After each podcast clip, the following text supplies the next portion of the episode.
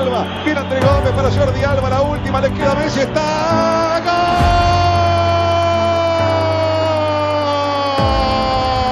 ¡Gol! Una necesita Alves. Boyan estaba. La bajé todo. Le quedó largo. Pifió. Messi la tiene. Messi, Messi, Messi. Ahí está Iniesta. ¡Gol!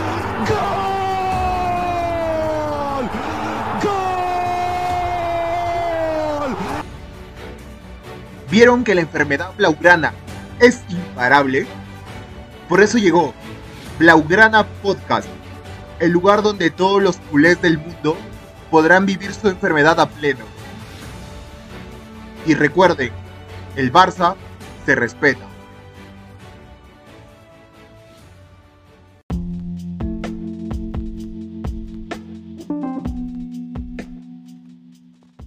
Hey gente, ¿qué tal? Bienvenidos a un nuevo episodio de tu Blaugrana Podcast.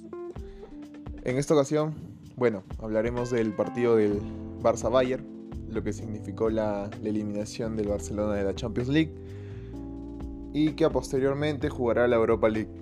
Aún no se conoce rival en la Europa League, pero bueno, este video más, más que analizar el papel que pueda hacer el Barcelona en la Europa League es analizar el partido y analizar las consecuencias graves de esta eliminación. Comencemos. Bueno, el Bayern venció al Barcelona en Múnich. Vale la pena recordar que el partido se llevó a cabo sin público por la situación del COVID en Alemania. Las restricciones sanitarias han sido drásticamente aumentadas. Los eventos deportivos están sin autorización para recibir público. Pero más allá de este hecho, que es anecdótico, el nivel del Bayern es muy superior al del Barcelona. Esto se reflejó en el marcador y también en el juego. En el proceso del juego, pues el Bayern dominó todo el partido. El Barcelona, en mi opinión, hizo unos primeros 15-20 minutos buenos, sin ser gran minutos o sobresalientes, simplemente fueron buenos, compitió, pero la lesión de Jordi Alba creo yo que afectó mucho, errores puntuales como el segundo gol de Ter Stegen, el tercer gol de John, Frenkie de Jong pierde la marca, son errores que costaron el partido. Por otro lado, el Benfica ganó su partido en Lisboa 2 a 0 frente al Dinamo. Así que el Barcelona quedó en tercer lugar y por ende pasará a jugar la Europa League. Y no solo en lo deportivo es desastroso y lamentable quedar en Europa League, sino que también en lo económico, puesto que la junta directiva de la Porta había hecho las cuentas con unos 20 millones del Barça pasando a octavos de la Champions. Ahora que van a jugar Europa League y de ganarla, en el caso de ganar la Europa League, solo llegarían a sumar 17. Así que no llegarían a recuperar ese dinero que pierden por no pasar a octavos de Champions. Y si no fuera poco esto, el Barcelona pierde a Memphis Depay por alrededor de un mes y también pierde a Jordi Alba, también por alrededor de un mes. El Barcelona y la plaga de lesiones no para, no cesan y continúa. A falta de unos dos partidos para que termine el año, dos partidos oficiales, porque recordemos que también tiene un partido la próxima semana contra el Boca Juniors, pero es un amistoso. El Barcelona cuenta con 7 bajas, Actualmente la plantilla del primer equipo no tiene ningún delantero, excepto Coutinho, que es un media punta.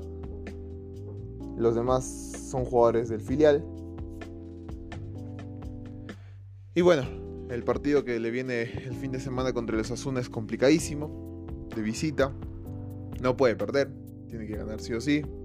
Si quiere aspirar a los cuatro primeros puestos de, de la liga para poder jugar la próxima Champions. Sé que en el anterior video mostré optimismo, pero el partido contra el Bayern Múnich me dio un baño de realidad. Me hizo ver la, la situación tal como es, que el club está deportivamente mal, físicamente mal, no se puede competir y rescato las declaraciones de Müller en el que dice que el Barcelona tiene una plantilla de altísimo nivel, pero que físicamente no le puede competir a equipos top en Europa. Lo que me lleva a pensar en qué estuvieron haciendo todos estos años. Porque repito, y me sostengo en lo que mencioné anteriormente, el menos culpable acá es Xavi. Xavi lleva apenas un mes como entrenador del Barcelona. No se le puede atribuir responsabilidades por esta eliminación. Pero si físicamente no se puede competir, los más responsables definitivamente son Ernesto Valverde, Quique Setién y Ronald Koeman, que se hizo durante estos cuatro años. Y por qué la directiva de ese entonces fue tan permisiva con los entrenadores, con los días de descanso, récord de días de descanso, después de derrotas, de humillaciones en Champions, dar cuatro o cinco días de descanso es inaceptable. Si ya es inaceptable en un club modesto, imagínense lo inaceptable que es un club como el Barcelona con la grandeza del Barça, con las aspiraciones del Barça en ese entonces, un equipo que se armaba para ganarlo todo, y que se den cinco días de descanso después de una humillación, es incomprensible, la verdad. Pero bueno, esas son cosas pasadas. La actualidad del Barça es que no le da para competir hoy por hoy en Europa.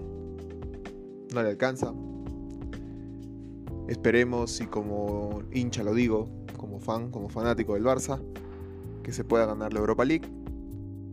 He escuchado algunos comentarios de otros fanáticos que dicen que no van a ver al Barcelona en la Europa League. Yo no comparto esa, opinión.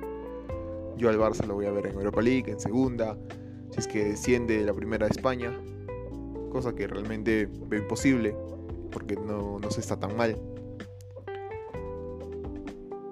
Pero bueno, opiniones hay muchas y todas son respetables. Pero si hay algo en el que en lo que sí comparto con el entrenador Xavi Hernández y con el presidente Laporta en sus declaraciones después del partido contra el Bayern y la eliminación, es que menciona que la Europa League no es un torneo que va a jugar el Barça, pero que lo van a afrontar con toda la competitividad que esto requiere y que van a jugarlo para ganarlo. Y eso lo comparto y creo que debe ser así que el Barcelona así juegue segunda, tercera, tiene que jugar siempre para ganar los campeonatos que jueguen.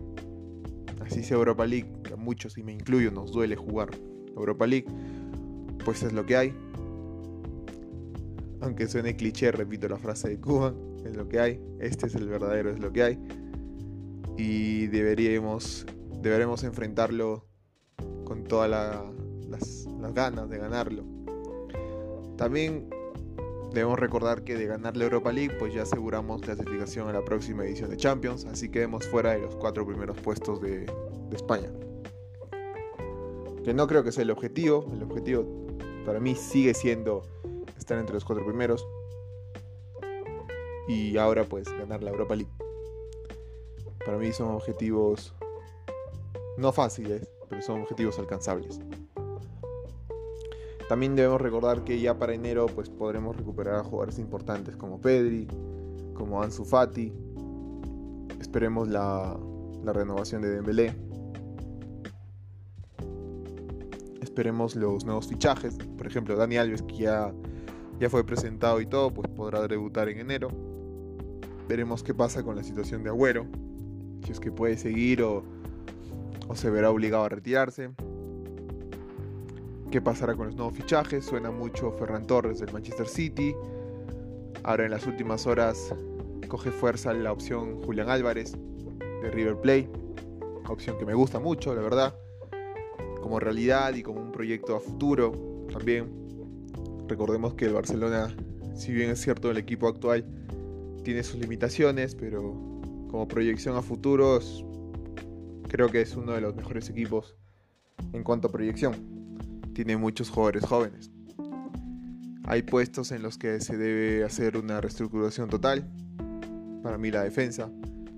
Piqué ya no da para, para competiciones europeas. Los partidos del inglés esta, temporada con Xavi no me disgustaron, pero su actitud deja mucho que desear. muy parecida a la situación de Coutinho. Un Titi pues no, no hay mucho que decir, no quiere salir del club, quiere cobrar todo, todo lo que tiene firmado, así no juegue ni un minuto. Pero bueno, la situación del Barça es la que es, se está eliminado de la Champions League, históricamente en fase de grupos, desde el 2003 que no pasaba, pero quiero terminar el, el podcast con una frase que mencionó Sergio Busquets, capitán del Barça, justo instantes después de culminar el partido en Alemania, dijo que a veces hay que dar un paso atrás para volver con más fuerza. Y la eliminación de la Champions es un baño de humildad, es un baño de realidad, y esperemos que sea el paso atrás para volver con fuerza, para devolver al Barcelona y ver al Barcelona en el lugar que siempre se merece, que es en lo más alto de Europa. Bueno, eh, así concluimos el video, el podcast, perdón. Y en nuestro siguiente episodio, pues tocaremos la, el partido contra los Asuna, que esperemos que sea victoria para, para el club barcelonista. Muchas gracias por escuchar, espero que les haya gustado y recuerden, el Barça se respeta.